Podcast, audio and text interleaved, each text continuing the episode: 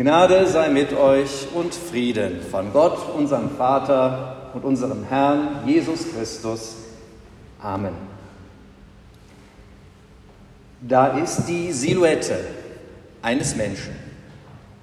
Es ist später Abend, er schaut in den Himmel, blickt in die Weite. Er ist allein, es ist finster. Das einzige Licht, es kommt vom Sternenhimmel. Und dieser wirkt zu Beginn stockdunkel. Je länger man jedoch hinschaut, desto heller wird er. Es sind Ansammlungen von Sternengebilden erkennbar, fast sowas wie Nebelgalaxien, Ansammlungen von Lichtern. Manche scheinen so einen leichten Farbton zu haben. Einige Sterne sind größer als die anderen, einige strahlen heller und stärker als andere. Und vor, oder besser gesagt, unter all dem ein Mensch, der vom Boden in die Weite schaut. Was mag er denken? Was würden wir denken, wenn wir an seiner Stelle wären? Vielleicht waren wir es ja schon. Wie weit weg ist das, was ich da sehe?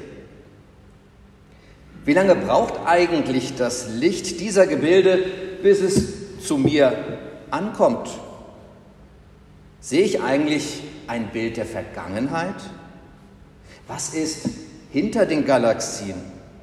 Was für eine Vorstellung von Räumlichkeit kann man hier überhaupt noch haben? Nichts ist unendlich, also was ist denn dahinter am Ende, wenn ich an die Grenzen des Alls stoße? Wie wirkt das alles zusammen, das Licht der Sterne, die Masse der Himmelskörper, die Anziehungskraft der immer größeren Gebilde? Und wie ist es eigentlich mit der Zeit? Ist sie davon unabhängig oder beeinflusst? Ja, muss man denn ein Einstein sein, um das alles zu verstehen, um sich das vorstellen zu können? Und wem das alles zu weit weg ist, der schaue vielleicht nur auf diesen Planeten, auf dem wir uns befinden, auf dem wir leben. Wie besonders ist er im Vergleich zu den anderen Himmelskörpern?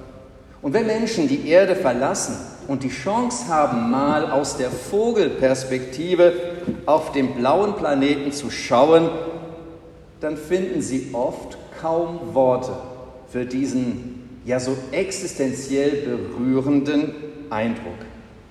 Der Moment, wo das Blau des Himmels weicht und ihnen klar wird, dass draußen, außerhalb der Erde, dass es dort tief schwarz ist, eiskalt, dunkel, lebensfeindlich. Aber der Blick in die andere Richtung, der zeigt genau das Gegenteil. Wie schön ist das? Ein wunderschöner, ein zarter, ein lebendiger blauer Planet. Nach dem, was wir wahrnehmen können, einzigartig. Für die Astronauten ist das ein unvergesslicher Moment, der oft auch ihr Leben verändert. Der Blick auf diesen lebenden, atmenden Organismus, der aber auch gleichzeitig so zerbrechlich wirkt. Ein winziges Paradies im lebensfeindlichen Universum. Wer das erlebt hat, ich glaube, der weiß, wir haben keine zweite Erde. Es gibt auch keine andere, soweit wir wissen. Sie ist ein Wunder und wir dort drin. Das lässt niemanden kalt.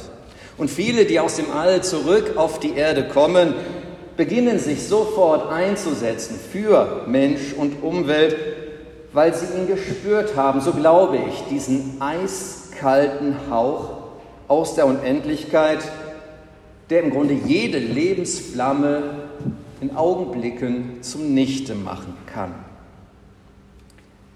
Und spannend wird es, wenn wir so wie heute Morgen, wenn auch eine andere Stimme dazukommt, die zwar genauso den Blick in die Weite nimmt, den Blick in den Himmel und in den Sternenhimmel wagt, aber genau diesen Eindruck mit Nähe, mit einer Verheißung, mit einer Zusage verbindet, deren Wirkungsgeschichte bis heute unser Leben mitbestimmt. Ich lese aus dem ersten Buch Mose aus dem 15. Kapitel. Nach diesen Geschichten begab sich's, dass zu Abraham das Wort des Herrn kam in einer Erscheinung. Fürchte dich nicht, Abraham, ich bin dein Schild und dein sehr großer Lohn. Abraham sprach aber, Herr, Herr, was willst du mir geben? Ich gehe dahin ohne Kinder und mein Knecht Eliezer von Damaskus wird mein Haus besitzen. Und Abraham sprach, mir hast du keine Nachkommen gegeben. Und siehe, einer aus meinem Haus wird mein Erbe sein. Und siehe, der Herr sprach zu ihm, er soll nicht dein Erbe sein, sondern der von deinem Leibe kommen wird, der soll der Erbe sein. Und er hieß ihn hinausgehen und sprach, sieh gen Himmel und zähle die Sterne. Kannst du sie zählen? Und sprach zu ihm, so zahlreich sollen deine Nachkommen sein. Abraham glaubte dem Herrn und das rechnete er ihm zur Gerechtigkeit. Ja, liebe Gemeinde, was für ein wunderbares Bild. Der Herr begegnet Abraham durch sein Wort, er wendet sich ihm zu, er verspricht ihm Beistand, eine große Nachkommenschaft, ein Volk, das Bestand haben wird. Alles zu schön, um wahr zu sein. Und dann, als Abraham seinem Glück nicht trauen kann, führt Gott ihn heraus aus seinem Schneckenhaus seiner Sorgen und Einwände und zeigt ihm die Weite, die Weite des Himmels. Und hier werden die Tiefen des Raumes nicht zu einer frostigen Bedrohung, sondern zum Zeichen der Zuwendung und der Nähe Gottes. Du wirst einen Sohn haben. Du wirst deiner Berufung folgen. Du wirst dich aufmachen. Ich werde dir den Weg weisen in das Land, das ich deinen Nachkommen geben werde. Worte, die Menschen ergriffen haben, die sie sich angeeignet haben, die sie sich zu Herzen genommen haben, die sie weitergegeben haben. Eltern zu ihren Kindern, Generation zu Generation. Und so wirken diese Verse bis heute. Sicher. Zum einen im Judentum ist doch die Situation im Nahen Osten kaum verstehbar ohne diesen Grundtext der jüdischen Identität. In den zwei Jahrtausenden, man stelle sich das vor, zwei Jahrtausende der Zerstreuung und des Exils, in denen das jüdische Volk manchmal geduldet, meist aber durch Pogrome und Anfeindungen der Gewalt ausgesetzt war, ja, da fanden die Menschen einen Halt in ihren Anfängen, eben damals, als Gott Abraham hinaus aus seinem Zelt lockte und unzählige Nachkommen versprach.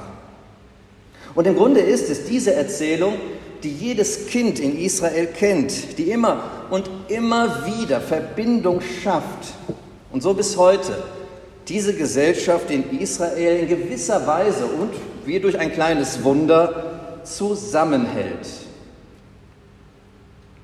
Eine Gesellschaft, die doch für uns und von außen so zersplittert erscheint, da die Säkularen, die sich auch ein Leben ohne Religion vorstellen können, dort die konservativ-religiösen, für die Staat und Religion zusammengehören. Dann wieder die Ultraorthodoxen, für die das alles suspekt ist, die keinen Staat akzeptieren, keine geschriebene Verfassung wollen, sondern die feste Erwartung, alles ist vorläufig, der Messias wird kommen.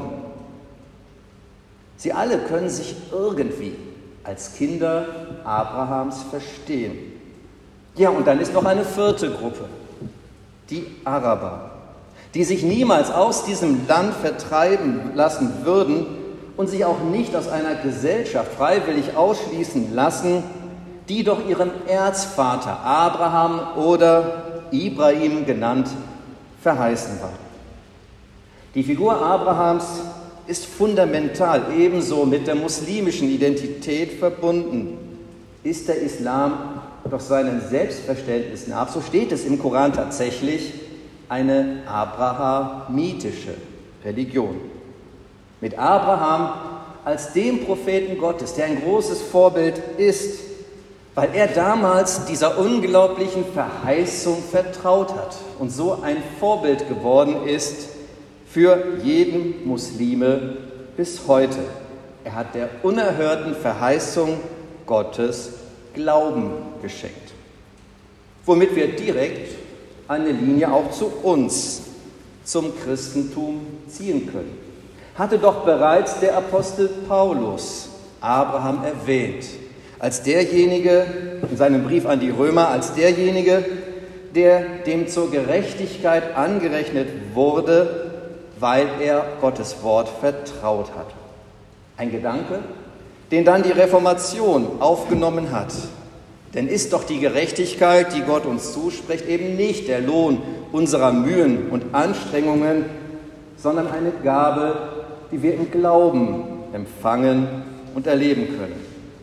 Also wir sehen schon, was für eine Wirkungsgeschichte bieten uns diese wenige Verse, die die drei abrahamitischen Religionen vereinen die für sie eine zentrale Rolle spielten und spielten. Und das alles, das alles mit den Höhen und Tiefen, mit den Kriegen und Auseinandersetzungen, aber eben auch mit der Möglichkeit, irgendwie beieinander zu bleiben, das alles verbunden mit dem Blick in die Sterne. Und das, liebe Gemeinde, ich glaube, das sollten wir tatsächlich immer, immer wieder tun. Wir selbst. Und auch unsere Kinder und Jugendlichen, die jungen und nicht mehr so jungen Erwachsene, die zu uns gehören oder für die wir Verantwortung tragen. Erst einmal ruhig diesen Blick wagen, der uns unter Umständen an die Grenzen des Vorstellbaren führt. Die Fragen und Gedanken zulassen, die sich uns mehr oder wenig, weniger dringlich und intensiv stellen. Wie ist das alles entstanden? Woher stammen Raum und Zeit? Gab es eine Schöpfung? Woher komme ich? Wie wird es weitergehen? Wie beständig ist das Leben? Ja, wie beständig ist unser Lebensraum, der Planet, auf dem wir leben? Was kann man heute naturwissenschaftlich sagen? Was kann man wissen? Was ist Theorie? Was darf man glauben? Und damit kommen wir eben zu dem anderen, was wir auch mit unseren Kindern, mit den Jugendlichen und Erwachsenen besprechen sollten und das wir auch tun, nämlich der Blick zu den anderen Geschichten und Überlieferungen, die es ebenso wert sind, weitererzählt, geteilt und bedacht zu werden. Erzählungen aus der Vergangenheit, sicher auch mit einer geschichtlichen Perspektive, die den Grundfragen des Menschseins mit Gleichnissen, mit Verheißungen, mit Berufungen versuchen nahezukommen, die von dem Glauben erzählen an den Gott, der persönlich anrufbar und ansprechbar ist, der sich Menschen durchaus manchmal in den Weg stellt sie aus ihren Komfortzonen und vertrauten Behausungen, manchmal sogar aus Zelten herauslockt, ihnen große, fantastische, wunderbare Dinge zutraut und ihre individuellen Geschichten und ich glaube, das ist so eine Besonderheit, gerade auch des Christentums, der die individuellen Geschichten der Menschen ernst nimmt. Und so gehen Menschen ihren Weg, manchmal sogar einen sehr weiten. Nicht immer mit kräftigem Rückenwind, aber sie haben ein Versprechen im Gepäck. Suchen Spuren, üben das Wundern und schreiben so ihre Glaubensgeschichte. Beweise habe ich nicht. An Zaubertricks glaube ich nicht. Manchmal an Wunder. Wenn Gott plötzlich Kreise zieht, Leben aufbricht, Freude sprudelt, neue Hoffnung aus dem Nichts, ein freches Lachen, gegen allen Anschein, dann wieder Zweifel, Nachfragen, Nachdenken, Spuren suchen, immer wieder das Wundern üben. So ist das. Und der Friede Gottes, der höher ist als alle Vernunft, er bewahre eure Herzen und Sinne in Christus Jesus. Amen.